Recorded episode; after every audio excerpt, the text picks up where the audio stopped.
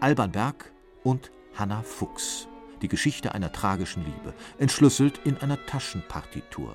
Ich habe dies und vieles andere Beziehungsvolle für dich in diese Partitur hineingeschrieben.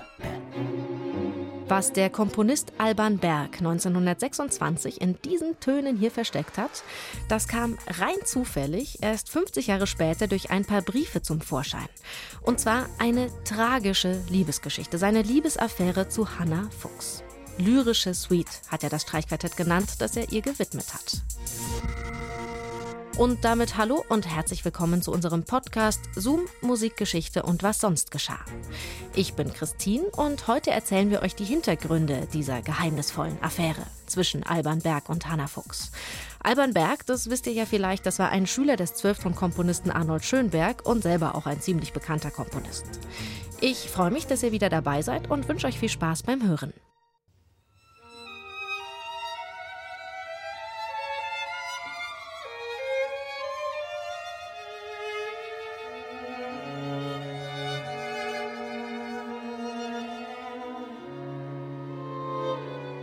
Sie hat mir, meine Hanna, auch noch andere Freiheiten gelassen.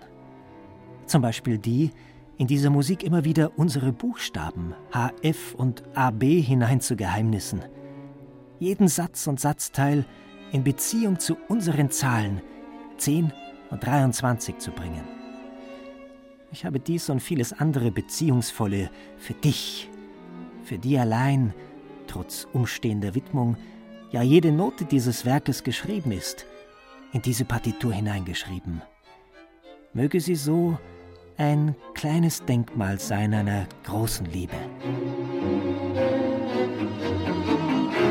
Sie half ihm dabei, die Methode der Komposition mit nur zwölf aufeinander bezogenen Tönen. Erfindung eines gewissen Arnold Schönberg. Der wollte mit ihr die Vorherrschaft der deutschen Musik sichern für die nächsten hundert Jahre. Sein Kompositionsschüler, Freund, Unterstützer Alban Berg drückte ihr einen eigenen Stempel auf, fügte ihr eine unverwechselbare Note bei. Vier Töne erhielten eine ganz besondere Bedeutung in der Konstruktion eines Streichquartetts im Jahr 1926. Lyrische Suite, ein Drama in sechs Sätzen. A und B und H und F. Die Initialen der beiden Liebenden. Dieses kleine Denkmal einer geheimnisvollen Affäre. Ein Zufallsfund überführte die beiden Liebenden erst 50 Jahre später. Alban Berg und Hanna Fuchs. Die Geschichte einer tragischen Liebe, entschlüsselt in einer Taschenpartitur. Eintragungen mit Tinte, rot, blau, grün. Es hatte Spekulationen gegeben über das verschwiegene Programm dieser geheimnisvollen Programmmusik, rätselhafte Zitate, O sink hernieder, Nacht der Liebe. Tristan und Isolde? Bar aller illustrierenden Absicht darf es gewiss nicht als Tondichtung im neudeutschen Verstande genommen werden. Dafür jedoch ist es eine latente Oper.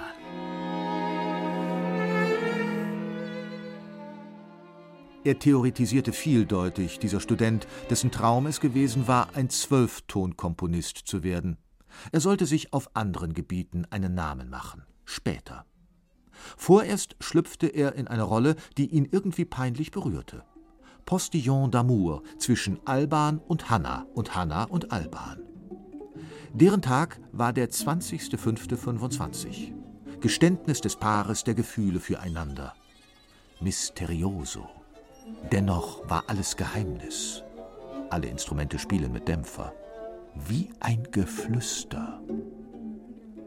Hanna Fuchs Robertin war die Frau eines Prager Industriellen, die Schwester von Franz Werfel. Der wiederum verheiratet mit Alma Mahler.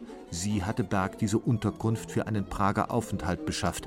Außerdem war sie eine Freundin von Helene Berg. Soweit, so verwickelt.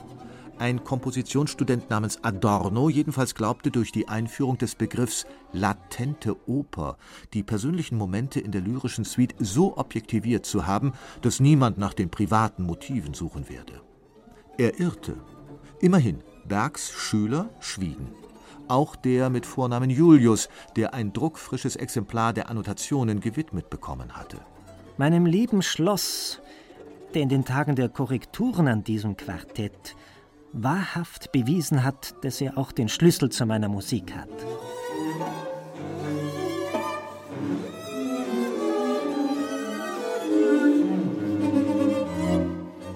Mein Hauptcharakterzug ist Treue. War ich in der vorigen Inkarnation doch sicherlich ein Hund. Und soll ich wieder einer werden, in einer späteren also von vorn anfangen, der an Staupe zugrunde geht, wenn ich mich gegen die Treue versündige. Belog Alban Berg seine Frau Helene, die er treuherzig Goldchen nannte? Goldchen erfuhr von der schönen Mopinka und ihren entzückenden Kindern, sieben und dreieinhalb Jahre alt, die vor dem Frühstück dem berühmten Komponisten einen guten Morgen wünschen durften. Ihren Auftritt in der lyrischen Suite analysierte Adorno zumindest en Detail. Von den Anspielungen notiere ich nur eine.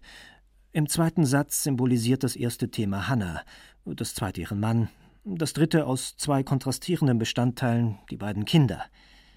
Die charakteristische Note C entspricht nach der alten Solmisation einem doppelten Do. Das jüngere fuchsische Kind heißt Dodo. Ein Hermeneutiker, der der lyrischen Suite sich bemächtigte, hätte für den Rest seines Lebens daran zu tun.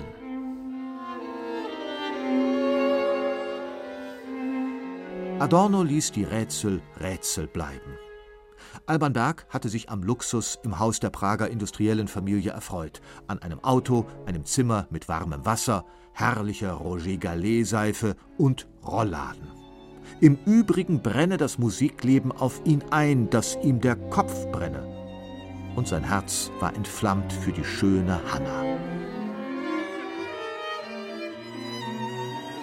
Nun banne das Bangen, holder Tod, sehnend verlangter Liebestod. Tristan und Isolde, ausgerechnet. Anfang eines Geheimbundes. Helene, die Sonnenhelle, Alban, der Weiße. Kämpfer für alles Edle, Lichte, Gute. Ihre Beziehung hatte begonnen 1907 auf der Galerie der Wiener Hofoper, untermalt von der Musik Richard Wagners.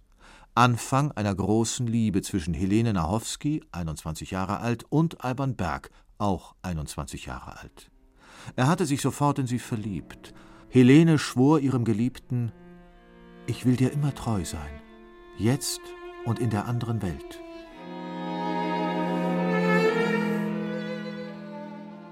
Sehnend verlangter Liebestod, romantische Liebesphilosophie, metaphysische Erotik das Ideal der einzigen ewig dauernden Liebe. Im irdischen? Unmöglich. Helene und Alban und Alban und Helene warten immer den Anschein einer perfekten Beziehung, die ja begonnen hatte mit dem Tristan-Akkord.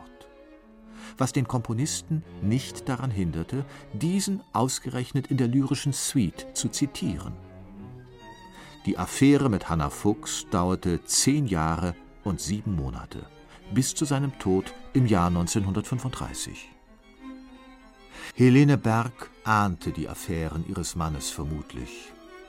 Dem ehemaligen Postillon d'amour mit Namen Adorno schien das Wissen um die lyrische Suite ein wenig peinlich zu sein.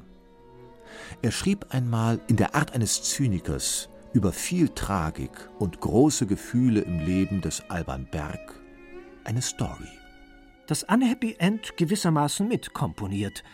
Und man hatte das Gefühl, dass diese Affären bei ihm von Anfang an ein Stück des Produktionsapparats bildeten, dass sie ganz im Sinne des österreichischen Witzes verzweifelt, aber nicht ernst waren.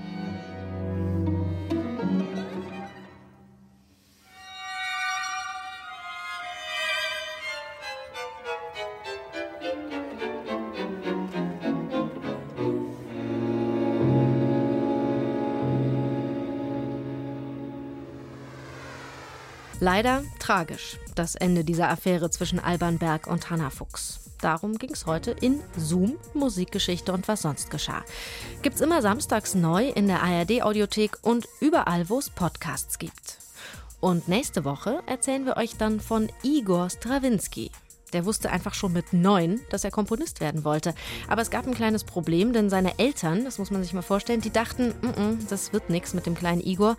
Dem fehlt einfach das musikalische Talent. Meine Jugend war eine Zeit des Wartens auf den Augenblick, als ich alle und alles, was damit zu tun hatte, zum Teufel jagen konnte. Und ja, dieser Augenblick, der kam tatsächlich in Verbindung mit einer innigen Freundschaft. Mit wem Strawinski da genau angebandelt hatte, das erfahrt ihr nächste Woche hier in diesem Podcast. Bis dahin macht's gut, eure Christine.